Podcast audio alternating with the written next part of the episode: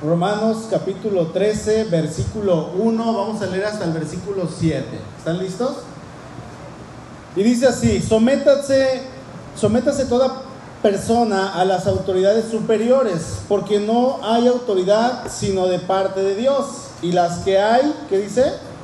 Por Dios han sido establecidas, de modo que quien se opone a la autoridad, a lo establecido por Dios resiste, y los que resisten acarrean condenación para sí mismos, porque los magistrados no están para infundir temor al que hace el bien, sino al malo. ¿Quieres pues no temer la autoridad? Haz lo bueno y tendrás alabanza de ella, porque es servidor de Dios para tu bien.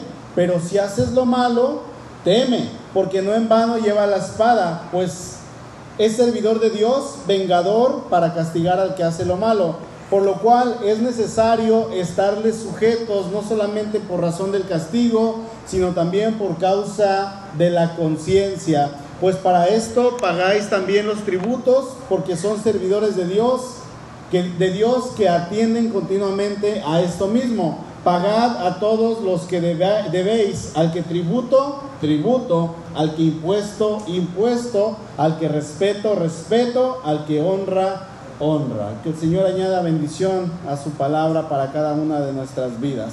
Fíjense que estamos en un tiempo difícil en cuanto a lo que vemos a nuestro alrededor, en cuanto a las autoridades, hablando de todo lo que tiene que ver con la política y todo lo que tiene que ver con el gobierno, eh, en cuanto a aquellas personas que, como dice la palabra, están en eminencia, ¿verdad? Que están en alto, que están en un puesto en el cual son figuras públicas. Y, yo en mi pensamiento, en mis recuerdos, quizás los que tengamos de 35 para abajo, podemos recordar eh, algunas de estas cosas. Yo tengo escasos recuerdos del mandato del presidente Carlos Salinas de Gortari. Quizá aquí algunos lo vieron hacer, ¿verdad? Todavía les tocó. Pero a mí me tocó ya cuando yo era pequeño, él iba casi saliendo, creo que cuando nací él entró a la presidencia, no sé. Y, después de él creo que siguió Ernesto Cedillo. Y, hasta esos dos presidentes me quiero enfocar. Yo recuerdo que fueran lo que fueran y fueran como fueran, las personas los respetaban. Las personas no emitían un juicio contra ellos. Yo no escuché nada de esto hasta mucho después. Nunca se escuchaba por las personas del pueblo o, por la televisión que hicieran burla de ellos, que hicieran escarnio de ellos, que los ofendieran públicamente, porque fueran lo que sean, la gente sabía que ellos eran la máxima autoridad del país. La gente sabía que ellos eran los que estaban hasta el tope, ¿verdad? Eran eh, la autoridad que Dios había puesto en aquellos tiempos. Sin embargo, cuando entra al poder el señor Fox Quesada, eh, en sus campañas él permitía, yo recuerdo, estaba, era un adolescente, yo recuerdo que él permitía que se le ofendiera, que hicieran chistes de él, que hicieran botargas de él, y salían los programas cómicos de, más rating. Entonces la gente comenzaba y, se comenzaban a hacer frases, ¿verdad?, acerca de él, como el hoy, el bastante conocido hoy, y otras frases que él tenía, ya ni recuerdo. Pero esto dio pie a que la gente votara por él. Eh, la gente votó por él quizá porque sabían que tenía una persona de confianza y él decía casi, ¿verdad? En su publicidad pueden hablar de mí con confianza y pueden hacer lo que ustedes quieran. no se diga después el Señor con los años Peña Nieto que, como dicen algunos, fue uno de los grandes colaboradores a nuestro país en la historia de los memes. Qué vergüenza, qué vergüenza tenemos debería de darnos el hecho de, pensar en todo esto, ¿verdad? Y, en eso nosotros hemos caído como pueblo evangélico. Hemos caído en, lo que todo el mundo está haciendo, eso de no honrar a nuestras autoridades, en ser parte de aquello en lo que el resto del país es parte, hermanos. Nosotros no somos llamados a eso. Eh, nos mezclamos con los que están dentro de la estadística de no respetar a las autoridades, aun cuando sabemos lo que dice la escritura. Y, más ahora con la libertad de expresión, híjole, ¿qué podríamos decir? Con la libertad de expresión esto se ha magnificado mucho, cada uno tiene el derecho de hablar lo que bien le parece. O sea que estamos en la época del relativismo. Cada quien puede tener su verdad y aunque esté equivocado, su verdad es su verdad. Y se toma como una verdad aunque esté mal. Eso es el relativismo, ¿verdad? Tu verdad es relativa, mi verdad es relativa, la verdad es relativa, pero todos tienen su verdad y al final de cuentas todas son correctas. Y es el mismo gobierno, lamentablemente, lo que está permitiendo esto. Ahora, yo no me voy a enfocar en los políticos, ni en los presidentes municipales, ni en los presidentes del país, porque aunque ciertamente ya hemos llevado este tema, creo que esta es la tercera vez que vamos a hablar de Romanos capítulo 13, fíjense que la Biblia siempre, siempre, ¿y cuándo siempre? Siempre, hermanos, nos habla de maneras diferentes, aún en el mismo pasaje, y esto es lo hermoso de nuestro Dios que siempre tiene palabra fresca para nosotros. Amén. E, el tema de esta mañana es, ¿y tú qué tal eres como ciudadano? Es una pregunta, pero yo quiero hacer otra pregunta. Hermano, hermana, ¿honras a tus autoridades realmente? Otra pregunta es, ¿pagamos todo lo que tenemos que pagar? ¿Somos fieles con nuestros impuestos? Ciertamente podría decir alguien, somos nuevas criaturas, somos ahora hechos una nueva imagen en Cristo y estamos caminando conforme a la voluntad de Dios. Y dice la palabra que yo soy ahora, una nueva creación y yo estoy caminando en, en, Cristo. Entonces yo no tengo que sujetarme a las autoridades terrestres porque yo no soy de este mundo, dicen algunos. O va, va, a salir el que va a decir, yo no soy de este mundo, yo no tengo por qué eh, sujetarme a lo que la, el gobierno me diga. No, hermanos, Ciertamente, por el hecho de que estamos caminando en santidad y somos ahora creados, una nueva creación conforme al Hijo de Dios, nosotros tenemos que hacer lo correcto delante de Dios. Sí, la Biblia dice que nuestra ciudadanía, ¿dónde está? En los cielos. Allá tenemos nuestra ciudadanía. No somos de este mundo. De hecho, dice la palabra de Dios ahí en 2 de Corintios 5, 20. Dice, así es que somos embajadores en nombre de Cristo y un embajador, hermano, usted sabe que es un representante digno de un país o de una nación dentro de otro país. Usted y yo, dice la palabra, que somos qué?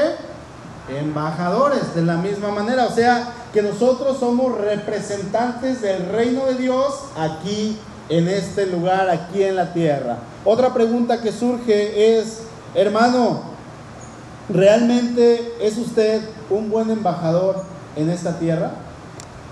Si ahorita el Señor le preguntara y le dijera, quiero que pases ahí al frente y que me digas, y me digas delante de todos si eres un buen embajador, y yo voy a examinar tu corazón, ¿qué diríamos?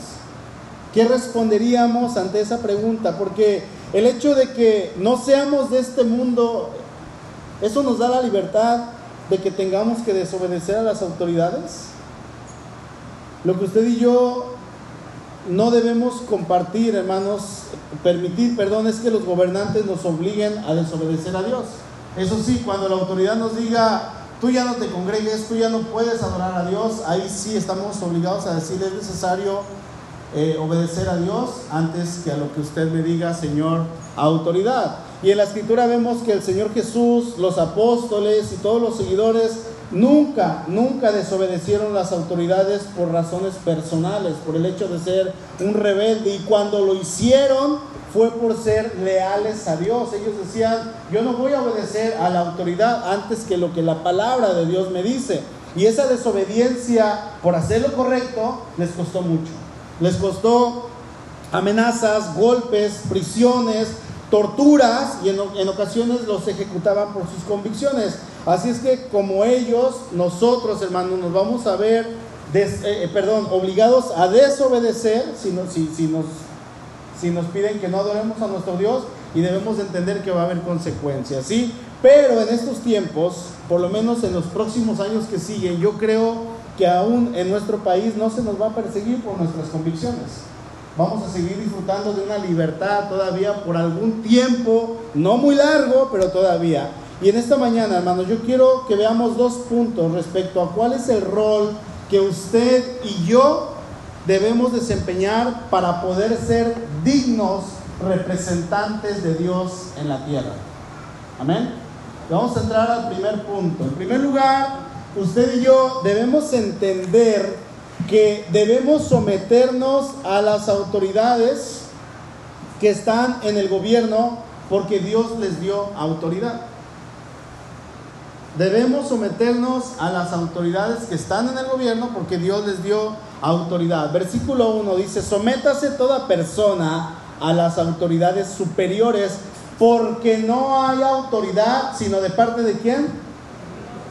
De parte de Dios. Y las que hay, dice, por Dios han sido establecidas. Y aquí es donde entra lo difícil. Aquí es donde entra realmente lo complicado, porque muchas veces y casi siempre las autoridades se van a oponer a lo que el Hijo de Dios cree.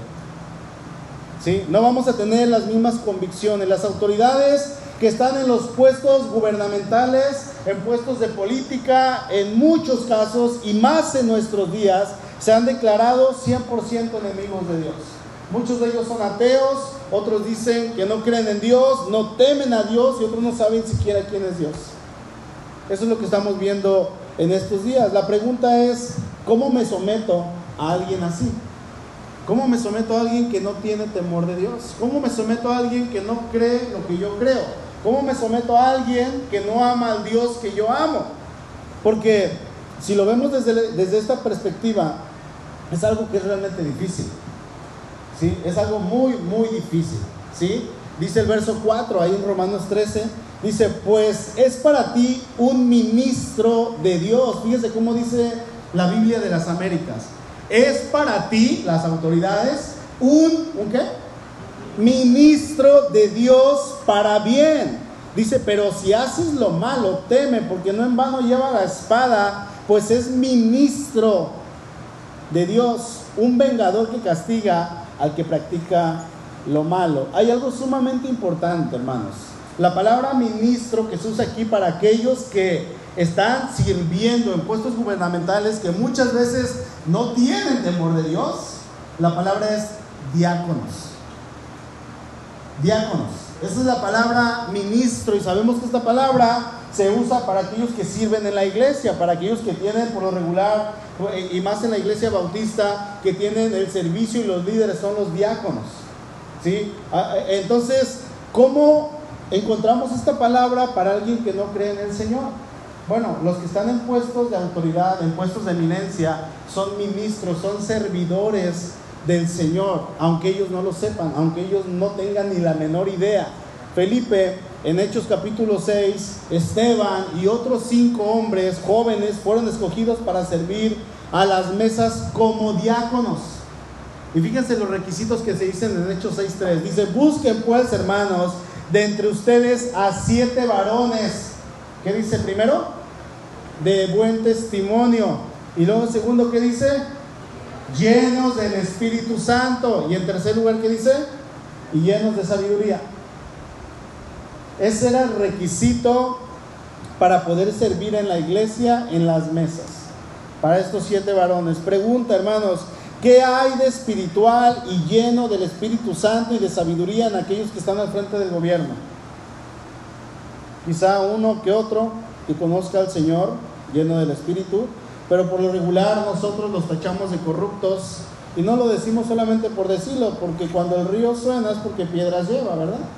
Entonces lo que se escucha, lo que hacen es algo que ellos han hecho en la mayoría de las veces, pero la palabra de Dios nos dice que todos aquellos que están al frente de algún puesto, hermanos, son ministros de Dios.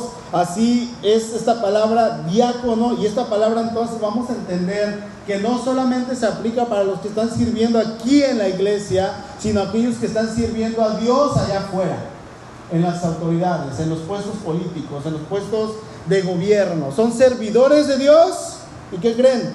Ellos ni siquiera lo saben. Ellos ni siquiera lo saben. O sea que el señor Andrés Manuel López Obrador es un siervo de Dios. ¿Se acuerdan cómo le decía el Señor a, este, a, estos hombres emperadores eh, eh, eh, de, de Meda y Persia? Mi siervo decía. Y era gente que no tenía temor de Dios. Ellos estaban sirviendo al Señor. Dios ha determinado que sean ellos los que estén al frente de los gobiernos. Dios ha determinado en su soberanía y en su providencia que ellos sean los que estén al frente en estos puestos. Muchas veces no nos van a gustar, sin embargo el mandato de Dios es que usted y yo, hermanos, nos tenemos que someter, nos guste o no. Eso es lo difícil. Eso es lo difícil. El verso no nos dice, sométase toda persona a las autoridades superiores si les gustan. ¿Dice ese verso? Y si no les gustan, no lo hagan. No, hermanos, el versículo nos dice, sométanse. Sométanse. El mandato es te sometes sí o sí, a menos que te prohíban ejercer tu fe. ¿Sí? De cualquier otra manera te tienes que someter. Debemos recordar el contexto de la carta a los romanos. Pablo está escribiéndole esta carta a los romanos cuando Roma era la potencia mundial número uno y el gobierno de Roma no era conocido por ser un gobierno que perdonaba a los que estaban mal. No, hermanos, eh, Roma no era conocido por ser un gobierno que no castigara y, dejara ir sin consecuencias a aquellos que cometían delitos. No, en aquellos tiempos los delincuentes, los malhechores, realmente eran, ¿cómo se dice? Castigados, gracias. Eran castigados. ¿Cuál era el peor castigo? La crucifixión. En aquellos tiempos los emperadores se hacían a sí mismos dioses Tendríamos que estudiar, por ejemplo, la, historia de Calígula, quien fue el primer emperador que se presenta al pueblo como un dios y dice, yo soy dios y me tienen que adorar. A este hombre se le conoció como el emperador de mente. Tendríamos que conocer la historia y estudiar a Nerón, quien fue un emperador sumamente cruel. Este hombre eh, dentro de tantos asesinatos que cometió, lo que a él más le agradaba en su palacio, en los caminos que, llevaban hacia su palacio, él, colgaba cristianos y los ponía parados sobre columnas y les ponía leña en los pies y cuando él iba pasando decía, préndanles fuego en la noche. Entonces los cristianos, por proclamar su fe, los prendían fuego y ellos estaban quemando vivos y él pasaba por el medio con una sonrisa en la, boca y, y usaba a los cristianos como antorchas humanas. Era un hombre sumamente cruel. Él se gozaba con la maldad que hacía esto. Y es en este contexto, hermanos, en que Pablo le dice a la iglesia, iglesia, sométanse. ¿Se dan cuenta? O sea, Pablo no estaba pasando por el mejor gobierno que pudiera haber en todos los tiempos que perdonaba. No. ¿Quién dijo que ser cristiano era sencillo? ¿Quién dijo? El mandato es claro y dice sométanse. Fíjense lo que dice el verso 5. Por tanto, es necesario someterse no solo por razón del castigo, sino también por causa de la conciencia. Es necesario hacerlo, dice el apóstol Pablo. Y si hay alguien que pudo haber tenido toda la autoridad para decirle a la iglesia que no se sometiera a la autoridad, ese era el apóstol Pablo, quien fue muerto bajo el mismo reinado del emperador Nerón. ¿Sí? Él murió bajo este emperador y él dijo, sométanse. Dice ahí en, debemos de entender que Dios es el que designa, hermanos, los gobiernos. El Señor Jesús, Él mismo siendo Dios, y si conocemos la soberanía de nuestro Dios, Jesús mismo había establecido autoridades que reinaran y gobernaran en el tiempo en que Él estaba ejerciendo su ministerio. Y ahí en Juan 19:11 dice que él, él habló con Pilato y le dijo, ninguna autoridad tendría sobre mí si no te, fuere, si no te fuese dada desde arriba. Y no hablaba del César de más arriba, no, hablaba de arriba de los cielos de parte de Dios. Dios a Faraón le dijo allí en Éxodo 9, a estas alturas, bien podría haber ya extendido mi mano y haberte herido a ti y a tu pueblo con una plaga capaz de exterminarlos de la faz de la tierra. Sin embargo, te he perdonado la vida con un propósito, mostrarte mi poder y dar a conocer mi fama por toda la tierra. Y le dice, ¿verdad? En otra parte, para esto te he levantado, para que tú me conozcas y sepas que yo soy Dios. Daniel en el capítulo 2, verso 21 dice Daniel, Él controla el curso de los sucesos del mundo. Él quita reyes y pone reyes. Verso 37 del capítulo 2, Su Majestad, usted, está hablando Daniel al rey Nabucodonosor, dice, usted es supremo entre los reyes, el Dios del cielo le ha dado soberanía, poder, fuerza y honra. Dios lo ha puesto como gobernante sobre todo el mundo habitado y le ha dado dominio aún sobre las aves y los animales salvajes. Le dice Daniel a este Dios. Hermanos, es Dios quien quita y quien pone reyes, es Dios quien quita y pone autoridades, quien quita y pone presidentes. Aquellos que están en los puestos gubernamentales, Él sabe perfectamente quiénes son. Señor, ¿qué no ve lo que está haciendo el político? ¿Qué no ve lo que está haciendo el presidente? Él lo está viendo. Él lo está viendo perfectamente. Y Él dice, ellos son mis siervos. Y ellos me están sirviendo a mí y es a mí a quien van a dar cuentas. Y es en eso que usted y yo tenemos que descansar, porque la promesa de parte de Dios es que yo me voy a encargar, yo voy a dar el pago, ustedes no se preocupen. Lo que sí tenemos que hacer es orar por ellos, eso es lo que nos dice la palabra de Dios.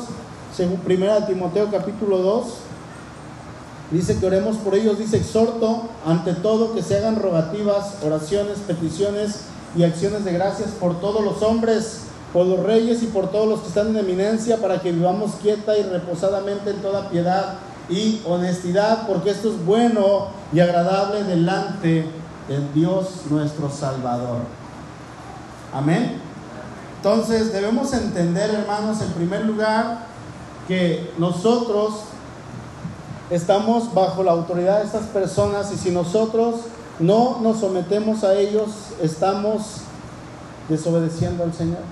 Debemos entender que Dios les dio autoridad y si Dios les dio autoridad es por algo y Él está trabajando. ¿Sí? Vamos a entrar al punto número dos. Debemos entender, hermanos, que no someternos a la autoridad del gobierno es no someternos a Dios.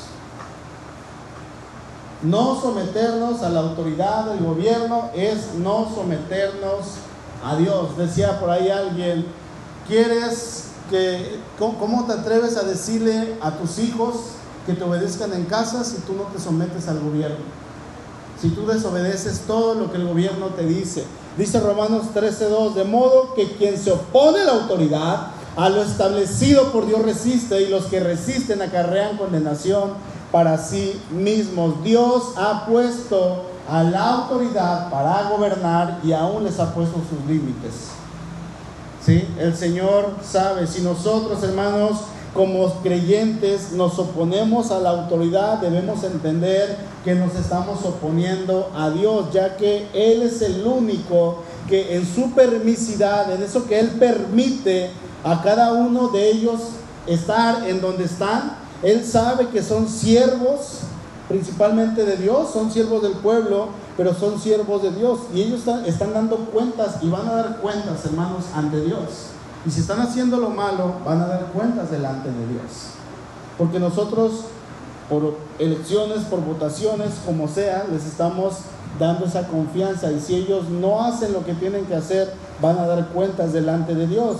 Recordemos que vivimos en una generación que idolatra, que idolatra la autonomía, que tiene la tendencia de rebelarse contra todo tipo de autoridad. Es la generación, hermanos, que nos ha tocado vivir.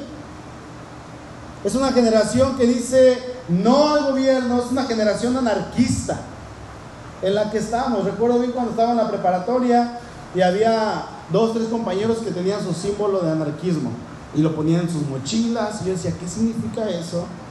Y ellos estaban bien informados eh, de, lo que era eso, de ese movimiento que se dio unos años atrás. Y, ahí después yo traía mi símbolo de anarquismo en la mochila, no sabía ni qué era. Pero yo era un rebelde al gobierno, según. ¿Sí?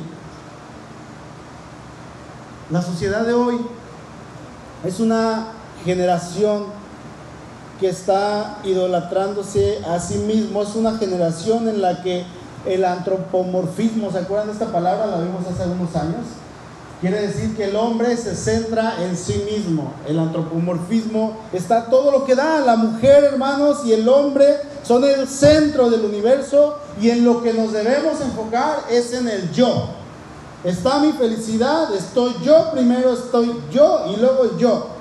Nos tocó vivir en esta cultura y de alguna manera aunque somos hijos de Dios, esto nos está afectando en nuestra vida. Y en lugar de que se aplique lo que dice el Señor a Jeremías, le dice que ellos se conviertan a ti, Jeremías. Tú no te conviertas a ellos. Resulta que nosotros nos estamos convirtiendo a esta manera de pensar. ¿Sí? No estamos respetando la autoridad que Dios ha puesto delante de nosotros. Y esto, hermanos, hablando de la autoridad, no estoy hablando solamente de los puestos de gobierno, quiero enfocarme y generalizar un poquito hablando de todas las áreas. Tiene que ver con el trabajo, con el hogar, con la iglesia y por supuesto ese tema que estamos viendo con el gobierno. ¿Cómo lo aplicamos? Primeramente en el trabajo. Efesios capítulo 6. Verso 5, por favor, búsquenlo.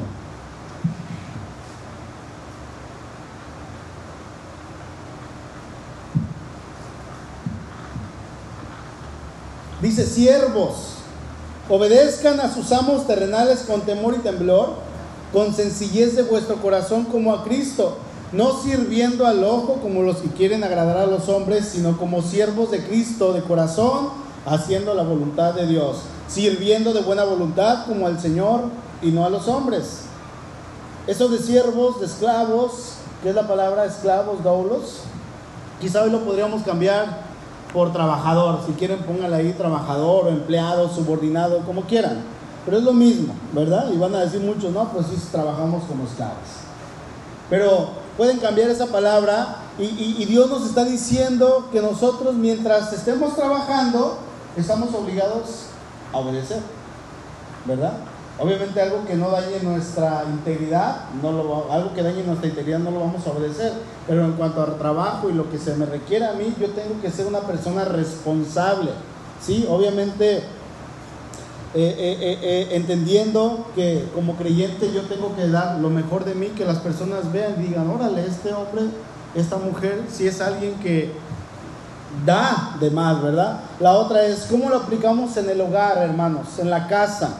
Obviamente respetando lo que la palabra de Dios me dice en cuanto al rol que yo tengo que entender que Dios ha dado un sistema de autoridad dentro del hogar y aún para la esposa y aún para los hijos. Dice Efesios 6.2, honra a tu padre y a tu madre. Esto es para los jóvenes, esto es para los niños. Honra a tu padre y a tu madre, que es el primer mandamiento con promesa, para que te vaya bien, dice, y seas de larga vida sobre la tierra. Hermanos, este mandamiento que Dios le dio a Moisés, que Pablo está citando en el tiempo de Pablo, 1500 años atrás, era tan vigente para él como lo es para nosotros hoy, 3500 años después de que se escribió. El mandato sigue siendo el mismo. Hijos tienen que honrar a sus padres porque ahí está la bendición. Si alguien no honra a sus padres, no espere llegar a viejo, porque el mandato es, si tú honras a tus padres, vas a ser de larga vida sobre la tierra. ¿Sí? Ese es el mandamiento. Dice el versículo 1, para los hijos, hijos, obedezcan en el Señor a sus padres, porque esto es justo.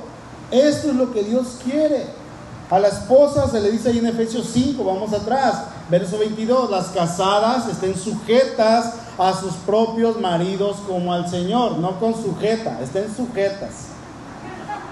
Manitas, por favor. Ah, la Biblia me dice que esté con mi jeta. No, no, no.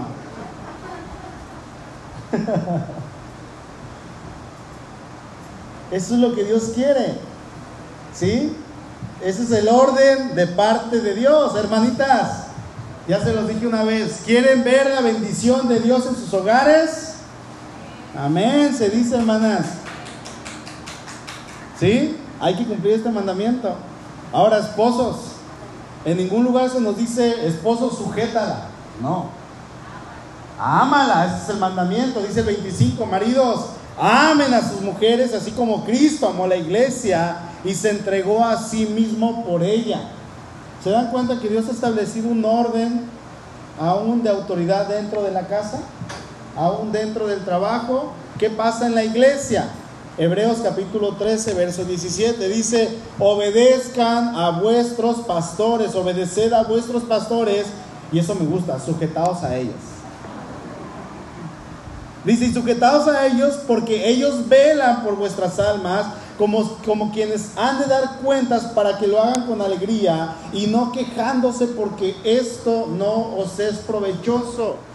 Fíjense que en algún momento, hermanos, cuando algunos años atrás, me llegué a referir a un pastor con palabras que no edificaban. y le tenía tanta confianza, palabras que, que no eran para él como un siervo de Dios. Entonces eh, me daba instrucciones, me daba algunas cosas que hacer y yo le decía, sí, sí, sí, a veces no las hacía, a veces las hacía y a veces me tardaba tiempo de más, pero después entendí que la obediencia tardía es desobediencia, ¿verdad? Entonces, cuando eh, eh, eh, pasó el tiempo, y esto, esto lo estoy diciendo cuando no era pastor, estaba aquí en la iglesia sirviendo y, y estaba en la iglesia en Vallarta sirviendo, lo estoy hablando en el tiempo sin ser pastor. Entonces, cuando llego al seminario en Ciudad Juárez, estuvimos allá un tiempo estudiando.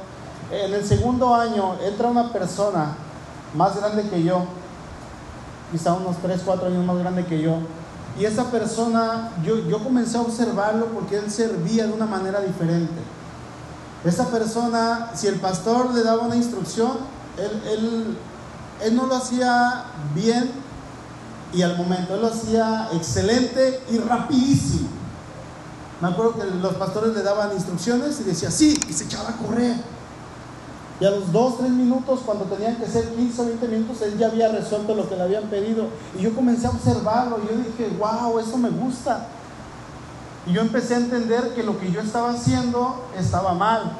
Que lo que yo estaba haciendo y como estaba hablando con algunos pastores, incluso de allá de Juárez, estaba mal y yo tenía que honrarlos. Y no lo digo, hermanos, no quiero que me malinterpreten. Yo no quiero usar el púlpito para sacar provecho y, hablar de esto. No, de hecho es la primera vez que menciono este versículo. Si es lo que dice la palabra. La palabra de Dios nos dice eso. Entonces yo lo comencé a ver y yo dije, yo quiero servir como Él y voy a hacerlo igual. Y cuando comencé a hacerlo, comencé a honrar a los pastores que yo tenía enfrente, hermanos, comencé a ver la bendición de Dios en mi vida. ¿Sí? Lo comencé a ver y, no quiero que piensen que, les voy a dar instrucciones y que les voy, a dar, les voy a dar órdenes y quiero que las obedezcan al instante. No, hermanos, porque la obediencia a las autoridades en la iglesia, yo estoy convencido de que es una decisión personal. ¿sí? Es una convicción de saber a quién estamos sirviendo. Podemos ser líderes, pastores, ancianos, líderes, pero somos siervos. ¿sí? Y cuando no, no solamente yo, a lo mejor William o Carmelo o Luis o alguien más les puede dar una instrucción, debemos entender ese emblema, ese rango que Dios les ha puesto dentro de la iglesia como siervos, como líderes, pero como siervos. ¿Sí? Entonces, de esto se trata eh, aún el orden dentro de la iglesia. Amén. Ahora, ¿cómo lo aplicamos en el gobierno? Bueno, en el gobierno vamos a aplicarlo en cuanto a obedecer lo que la palabra de Dios nos manda, en cuanto a ser ciudadanos responsables. Dice el versículo 3, haz lo bueno y tendrás alabanza de ella, de la autoridad. La idea de Pablo es que los cristianos deberían de ser los mejores en todo. ¿Sí? En todo. ¿Y qué es todo, hermanos? Aunque son leales a Dios, deben de ser leales al Estado. Sí, también. Los cristianos son buenos ciudadanos debido, hermanos, a que somos, quiero decir, somos honestos. Amén. No le damos problemas al Estado. Amén. Pagamos nuestros impuestos. Amén. Y lo más importante, oramos por el Estado y por los gobernantes. Y una manera de someternos a las autoridades al gobierno civil, hermano, es siendo responsables en nuestra ciudadanía. Vivimos en un país libre y esto en muchos casos, créanme, viene a ser un problema. La libertad viene a ser un problema porque nosotros nos confiamos, porque nosotros abusamos. ¿Cómo dice el Proverbio 58? Te dan la mano y te agarran la pata. Acuérdense que en la Biblia hay, 40 proverbios, del 41 en adelante ya son apócrifos todos. ¿eh? Te dan la mano y te tomas la pata, mi hermano. ¿Sí? Esto es un problema realmente, dice Suri, el exceso de confianza trae menosprecio. Y esto se da en la familia, porque yo confío mucho en ella y porque es mi familia, yo abuso de su confianza. Entonces lo que está haciendo un ejemplo bien práctico cuando está trapeando. Yo piso, ella está trapeando, a ella le está cruzando, ay, al ratito le vuelves a dar otra, no pasa nada. El exceso de confianza trae menosprecio. Yo estoy menospreciando su trabajo porque le tengo mucha confianza. Y eso se da en todas las áreas donde lo apliquen, hermanos. ¿Sí? Pasa lo mismo en el gobierno, que por la confianza que llegamos a tener, somos ciudadanos, no pagamos intencionalmente lo que tenemos que pagar. No lo hacemos, no hacemos lo que tenemos que hacer. Voy a incluirme en lo que voy a mencionar y si usted está libre en cualquiera de estos o en todos, gloria a Dios, siga así hermano, hermana, siga siendo ejemplo. Miren, en primer lugar, si me ayuda Rafita, no pagamos los servicios que tenemos que pagar. Por ejemplo, el agua, dos, el agua. ¿Cuántos debemos algunos mesecitos de agua? ¿O cuántos debemos algunos añitos de agua? Porque el agua, como es tan poquito lo que se paga, pues no pasa nada si no la pago. Acabo el siguiente mes, pues ya son 200 nada más, no pasa nada. Y dejamos pasar la cuenta y ya pasó el año y ya van 3, 4, 5 mil. Y he escuchado cuentas de personas que deben 30, 35 mil pesos de agua. ¿Cuántos años sin pagar el agua? 20, 25 años. Tres, de los que tienen su propia casa. ¿Cuántos no debemos el predial? es algo que tenemos que pagar. ¿Cuántos hermanos de los que estamos aquí no nos importa tener una dirección? Fíjense algo tan sencillo, contraria a lo que dice el INE donde vivimos realmente, que es un requisito que debemos cumplir inmediatamente si nos cambiamos y eso nos lo dice la autoridad. No, pues todavía vivo en Vallarta, todavía vivo en Cancún. ¿Y cuánto tienes aquí? No, pues ya 15 años. ¿Se da? se da, hermanos. ¿Sí? Otra, ¿cuántos no debemos impuestos? ¿Habrá alguien que tenga de casualidad algún diablito en su casa para pagar menos luz? ¿Cuántos andamos manejando con licencia, pero solamente la de Dios? Híjole, este es famoso esta frase. Hermano, ¿trae licencia? Sí, a verla. La de Dios. Famosísimo. Se me caducó mi licencia y duré, quise, quise tramitarla y que por la pandemia no se podía. Mi hermano iba en el carro manejando todos los días que manejaba, que salía a Mezcales o a Vallarta, con temor. Porque dije yo, si me para un tránsito, yo no quiero ni siquiera que me mencione el hecho de la mordida. Que me haga mi multa, pero no traigo licencia. ¿Sí? Y, todos los días pasaba una patrulla, ¡uh, uh! ay no me paró! Y no era para mí. Y en cuanto pude, que me di cuenta que ya estaban actualizados, ya estaban disponibles para sacar mi licencia, fui corriendo. Y ya la tengo, ya que pasen, que me multen, que me paren, ahí está mi licencia. Hazme mi, ¿cómo se llama? Mi folio, adelante.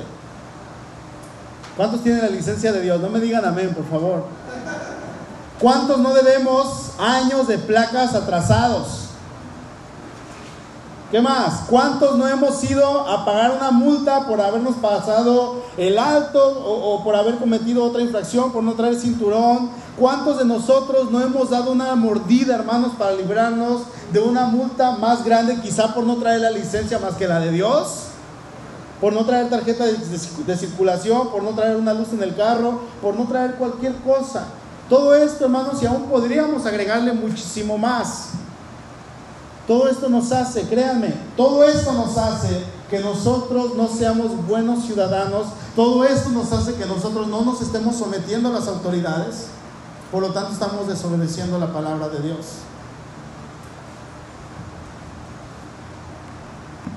Si no me someto a Dios, menos me voy a someter a las autoridades. Romanos 13, 6. Por esto mismo pagan ustedes impuestos. Dice, pues las autoridades están al servicio de Dios, dedicadas precisamente a gobernar. Paguen a cada uno lo que le corresponda, nos dice la palabra. Híjole, es feo de todos debemos, yo creo. Es feo. Paguen. Si debemos impuestos, paguen impuestos. Si debemos contribuciones, paguen contribuciones. Al que le deben respeto, muestren respeto. Al que le deban honor, ríndanle honor. ¿Se fijan hermanos que Pablo abarca todos estos ámbitos que mencionamos? Dice, no deba nada a nadie. Y eso que no estamos hablando de las deudas personales, pero también aquí habla de eso. También nos habla de eso, hermanos. Quiero concluir haciendo una pregunta. ¿Qué tan buenos ciudadanos somos? ¿Qué tan buenos ciudadanos somos? Esta pregunta usted la va a contestar en su corazón. A mí no me la responda.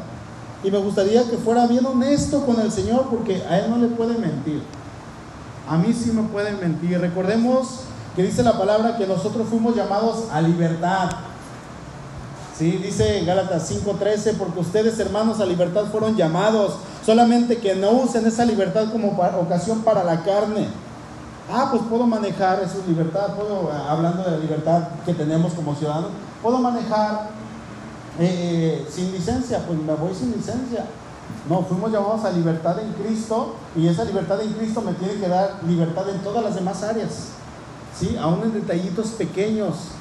No usen esa libertad para cometer infracción en cualquiera de esos puntos que acabamos de mencionar. Como ciudadanos tenemos derechos y obligaciones ¿sí? que tenemos que cumplir.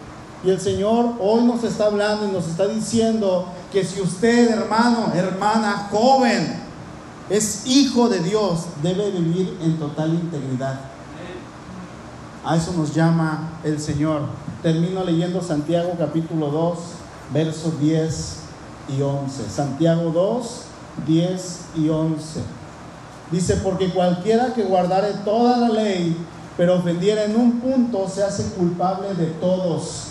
Porque el que dijo, no cometerás adulterio, también ha dicho, no matarás. Ahora bien, si no cometes adulterio, pero matas, dice, ya te has hecho transgresor de toda la ley. Yo quiero aplicar al tema de hoy. Si tú, si tú tienes tu licencia de chofer para no pagar infracción y das mordida, ya rompiste la ley y te estás rebelando contra lo que Dios ha dispuesto. Si tú has pagado la luz, pero debes tus tenencias, hermano, ya rompiste la ley y te estás rebelando contra lo que Dios ha dispuesto. Así de simple es. Así de sencillo. Creo que nuestro Señor Jesucristo no murió para que sus hijos sean hijos que medio den testimonio. No, hermanos. O lo damos o no lo damos. O eres o no eres. Ser cristiano no es fácil. El cristiano se supone que no debería de deber. ¿Qué tan íntegro eres? ¿Qué tan buen ciudadano eres? Si Cristo vive en nosotros, lo viejo pasó y he aquí todo se hecho nuevo. Amén. Vamos a orar. Padre, gracias por tu palabra.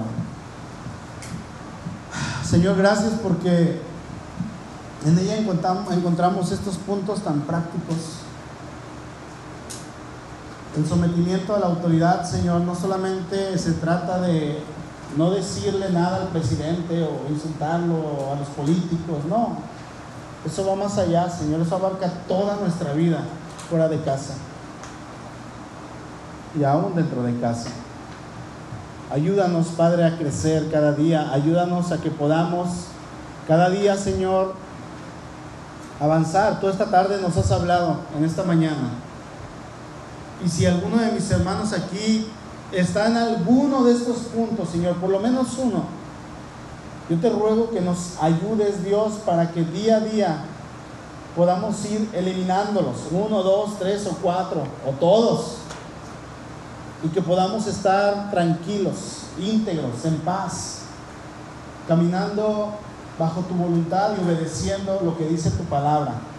A eso nos has llamado, Señor. Gracias te damos porque eres bueno, porque eres fiel, porque siempre, Señor, vemos tu mano con nosotros. Oramos en el nombre poderoso de Cristo Jesús. Amén. Y amén. Hermanos, si, tan simple como a lo mejor poder, poder ir eliminando todos y cada una de estas cosas y a lo mejor usted le pudo agregar otros tres o cuatro, créame, si usted los elimina de su vida, deudas, paga sus placas, saca su licencia, quita su diablito de su casa. No sé, cualquier cosa, usted va a ir descansando en el Señor gradualmente, hasta que la paz de Cristo venga, ¿verdad? Es como cuando me dicen, me, quiero bautizar, acabo de conocer a Cristo y me quiero bautizar, pero primero me quiero casar para arreglar bien las cosas. No, hermano. La palabra de Dios dice, creíste, bautízate. Y el Señor va a ir arreglando todo eso conforme vaya pasando el tiempo, ¿verdad? Entonces vamos a arreglar todo conforme el Señor nos vaya hablando día a día. Amén. Amén.